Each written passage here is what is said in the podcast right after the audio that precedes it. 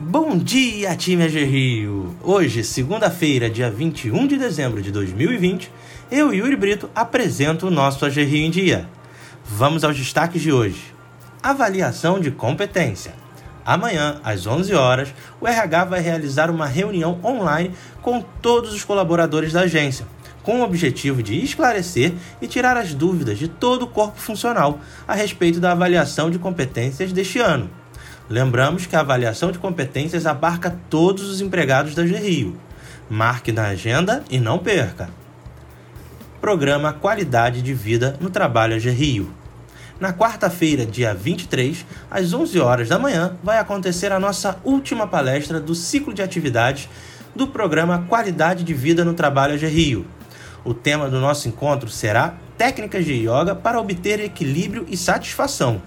O link de acesso será enviado por e-mail a todos os colaboradores. Participe! Agricultores de conservatório ganham prêmio de melhor café do estado. Agricultoras de Conservatória, Distrito de Valença, no sul fluminense, ganharam o prêmio de melhor café natural do estado do Rio de Janeiro, organizado pela empresa Três Corações.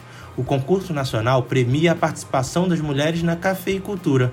A vitória da Fazenda Florença tem sabor especial, já que neste ano de pandemia, quando a rede hoteleira na região ficou fechada por um período, cogitou-se a possibilidade de demissão de funcionários.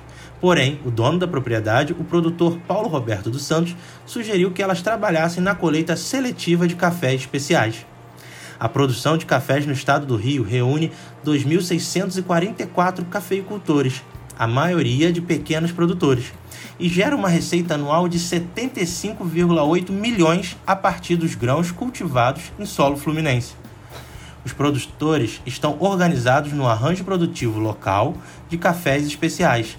São dois polos, nas regiões Noroeste e Serrana, além de marcar a retomada de uma atividade tradicional na história do Estado, que muito colaborou para as finanças do Brasil a produção de cafés de qualidade está contribuindo para a diversificação da economia fluminense. Da produção estadual, 80% ocorre no noroeste fluminense, 19% na região serrana e 1% no Vale do Café e em outros municípios. O Rio de Janeiro produz uma média de 400 mil sacas de café por ano. Covid-19 Dados científicos recentes constatam que a transmissão de Covid-19 pode ocorrer mesmo antes do indivíduo apresentar os primeiros sinais e sintomas. Por esse motivo, o Ministério da Saúde passou a recomendar o uso de máscaras faciais para todos. A utilização de máscaras impede a disseminação de gotículas expelidas no nariz ou da boca do usuário no ambiente, garantindo uma barreira física que vem auxiliando na mudança de comportamento da população e diminuição de casos. Por isso, mantenham os cuidados e ao sair de casa, não se esqueçam de fazer o uso da máscara.